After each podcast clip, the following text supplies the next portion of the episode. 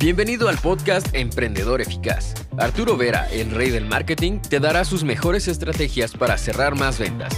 Encontrarás un nicho rentable y lograrás posicionarte como el mejor en tu rubro. Únete y comienza a ver resultados con tu emprendimiento.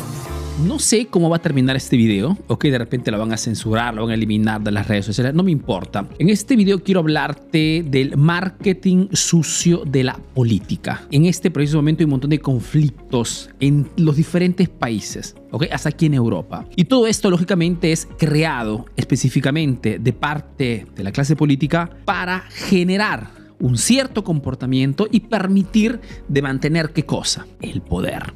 Ahora, el marketing es esa disciplina que te permite de poder ser más convincente, ¿no? De poder presentar algo en forma más esplendente, más atrayente, más sexy, en modo que el cliente, no para quien hace negocios, te perciba mejor. En el tema de la política, el marketing bien utilizado, ¿con qué objetivo? Primer objetivo, mantener el poder. Segundo objetivo, distraer la masa, la mayor cantidad de gente. Y número tres, lamentablemente, mantener todo esto por una cuestión de interés. La mayor parte de personas que se ocupa de hacer política no lo hace porque tienen ideales, porque tienen eh, ciertas convicciones, porque quieran realmente generar un impacto, como de repente el emprendedor lo tiene en el mercado. Este proyecto tiene un, quiere generar un impacto positivo. Lógico, vendemos, somos emprendedores, pero tenemos un objetivo positivo a largo plazo. Hoy muchas veces estas, estas líneas políticas tienen solamente el objetivo de mantenerse allí, de distraer para hacer negocios, para el propio beneficio. Por ese motivo no creo personalmente en la política. Cuando me dicen Arturo, eh, no me interesa, es algo que no sigo, no me interesa para nada. ¿ok? Es más, no pienso que dependa de la clase política que nosotros como emprendedores podamos en alguna forma tener beneficios. Tenemos que hacer todo por nuestra cuenta, chicos. Nadie va a venir a salvarnos. Ahora, ¿qué estrategias eh, utiliza normalmente la política para poder generar esto? Mantener el control, distraer y generar riqueza para ellos mismos. Primera cosa, se dice en la frase en latín que dice divide et impera. Mejor dicho, divide la masa y tendrás siempre el poder. Y si te das cuenta, en los últimos, en los últimos, para no, para no ir muy lejos, pero es una cosa que se ha hecho siempre, habrás visto que la, los medios de comunicación no hacen otra cosa que generar debates cuando había el famoso bicho, era quién estaba con la vacuna y quién no. Se hacía peleas entre esto. Y en este momento es muy probable que hayan conflictos en tu país. De una parte, alguien que tenga un pensamiento y de otra parte, otra persona que piensa exactamente lo opuesto. Y los medios no hacen que alimentar estas dos fuentes. ¿Para qué cosa? Para que se peleen, para que sea la misma gente, que pertenece al mismo equipo, pero que se peleen. ¿Para qué cosa? Para yo seguir haciendo lo que se me pega la gana. Es más, en estos momentos más críticos, cuando la gente está más distraída, son los momentos en los cuales estos gobiernos hacen realmente de las suyas, hacen cambiamientos, hacen mil cosas que después cuando te das cuenta ya está todo hecho dan concesiones, dan, eh, venden empresas eh, estatales, hacen cosas, porquería y media, porque la gente está distraída. Entonces, cuando en alguna forma discutes con alguien de tu mismo país, que tienen el mismo interés sobre cuestiones que no tienen nada que ver muchas veces con ustedes, pues, más sino que son situaciones que ha creado el mismo gobierno, máxima atención, porque no eres libre en ese momento, estás haciendo parte de un juego creado específicamente para esto, para dividir y poder gobernar. Otra estrategia de marketing que, que se utiliza, por ejemplo, es el tema de la distracción, en el sentido de apoderarme de las redes, del, no redes sociales, de los medios de comunicación, digamos, esos más grandes. Tanto es verdad que si tú analizas quiénes son los dueños de los medios de comunicación principales en tu país, te darás cuenta que periódicos, televisiones, radios hacen parte de grupos, ¿no? Que están conectados con industrias, que están conectados con la clase política. ¿Y esto qué cosa hace? Pues hace que tengan como misión principal embrutecer a la gente, distraerla con programas televisivos estúpidos, con debates inútiles, con mil argumentos que no tienen nada que ver con, oye, ¿Cómo arreglamos el país? ¿Cómo disminuimos la deuda? ¿Cómo generamos más empleo? ¿Cómo eh, creamos más industria? ¿Cómo aumentamos el bienestar en nuestro país? ¿Cómo generamos un poquito de, igualdad, de, digamos, de, de, un sistema que vaya a premiar y dar las mismas oportunidades a todos los ciudadanos? No, no, no se preocupan de eso. Están simplemente, constantemente distrayendo a la gente. Por este motivo que una de mis elecciones de vida es que no, no sigo la televisión, no me interesa. Y son acciones que se hacen en todos los países. En todos los países. Mira en modo frío cuál es la calidad de programas televisivos que te proponen los medios tradicionales. Y si logras por, una, por un momento destacarte, te das cuenta que es una locura. Son programas estúpidos con gente tonta que no tienen principios y que hacen mil porquerías y la gente está ahí distraída. Otro medio de, de, acción de marketing sucio que hace la política para mantener el control y poder hacer lo que se le pega la gana, muchas veces beneficios propios, es el tema de la analfabetización. En los diferentes países, sobre todo los gobiernos más corruptos, te darás cuenta que invierten poco o nada en mejorar la educación de los pueblos. ¿Por qué? Porque un país, digamos, ignorante, es un país fácilmente controlable. Y esto, lógicamente, es el motivo principal por el cual muchas veces nos quejamos de que la, instrucción pública muchas veces es de bajo nivel. No es porque no hayan recursos, porque los países muchas veces pobres son riquísimos en todo sentido, a nivel de minerales, de, de recursos, son riquísimos. Pero en ese sector de la educación no se invierte absolutamente poco nada, fundamentalmente. Porque es una voluntad muy precisa mantener el pueblo bajo de nivel educacional.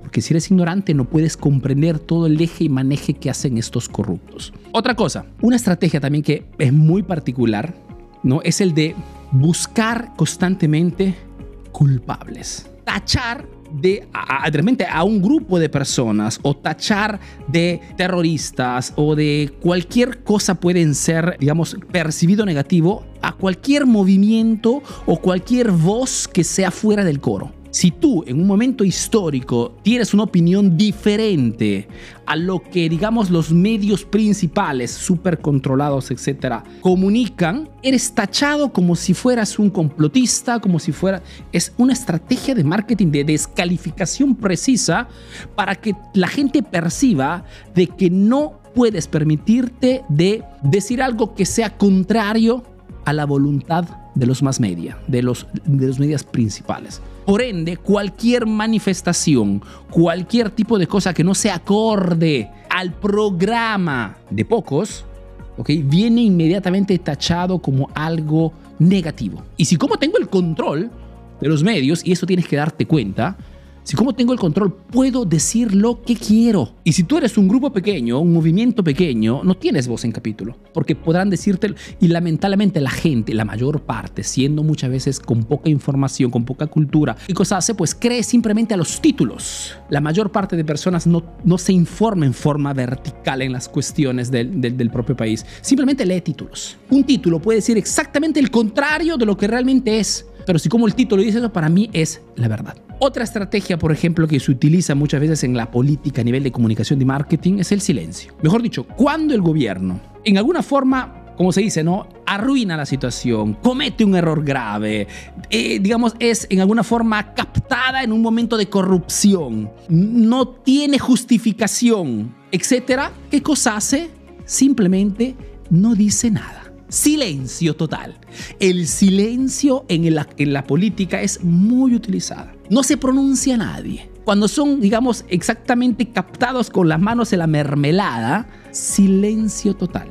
El presidente ha sido captado en una interceptación con alguien haciendo cosas poco éticas para el pueblo, visto que tiene que ser el ejemplo, silencio total. Lograron eh, grabar a alguien que estaba tomando dinero corrupto, silencio total es otra estrategia de marketing que se utiliza para poder mantener el control de los pueblos. Otra estrategia, por ejemplo, énfasis en, los, en las emociones. Cuando escuchas hablar a un, de repente un político, te darás cuenta que tratan siempre de tocar temas sensibles para el pueblo. No hay político que se respete que cuando está de repente postulando para algún tipo de cargo importante, presidencia, alcaldía, etcétera, etcétera, se llenan la boca con temáticas fuertemente sentimentales y sensibles para el pueblo. Y es allí que te hablan de seguridad, anular la corrupción, aumentemos, mejoremos la educación, disminuimos,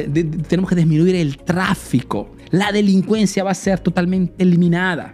Arturo, ¿cómo nos defendemos ante esto? Ante, estas, ante estas promesas totalmente falsas, apoyadas simplemente en sentimientos que van a generar una reacción de parte del público. Pues simplemente mire el transcurso de ese político. Mire el transcurso de esa persona. Si es una persona que está 30 años en política, 20 años que hace política, yo no le creería, porque si en 20 años no ha hecho nada, realmente de contundente, está simplemente ahí por el sueldo, no porque quieres cambiar el país. O si haces parte de un partido político que ha tenido un transcurso claro, haciendo cosas totalmente opuestas a las que estás diciendo en este momento, eres un mentiroso. Y si tú, por eso digo, si tú analizas realmente el contenido de esta gente, te das cuenta que la mayor parte de personas son totalmente como se dice, compradas. Están allí simplemente para recitar una parte de convencimiento hacia el público. Punto. Apoyándose en las emociones de del pueblo. Y habría muchísimas cosas por decir, chicos. La cosa importante que comprendan es que el marketing es una marketing, la comunicación, la comunicación hace parte del marketing, es seguramente una, una, disciplina, una herramienta muy útil para quien hace negocio, porque muchas veces tenemos que utilizar el marketing para poder decir a los clientes lo nuestro es más eficaz, es más rápido, es más, ofrece un resultado más, más, más conveniente y mil cosas más, pero también es utilizada por, otras, por otros centros, ¿ok? Por otras organizaciones con el fin específico de hacer esto distraerse de manera y control y generar acciones con el propio beneficio. Esperando que este pequeño video, un poquito sin mucha preparación, pero quería hacerlo porque es fundamental, porque muchos me dicen, Arturo, nos hablas de esta política, de esta marketing de la política en este momento, en los a nivel mundial esto, chicos, salvo pocas excepciones, ok, normalmente tenemos ante nosotros una situación de este tipo. Una pequeña organización que trata siempre de distraer al pueblo para generar acciones y obtener un beneficio propio. Esperando que esta información te sea útil, te mando un fuerte abrazo y te visita el próximo video aquí en la página Emprendedor Eficaz, la única página especializada en marketing para emprendedores. Un abrazo, a la próxima. Chau.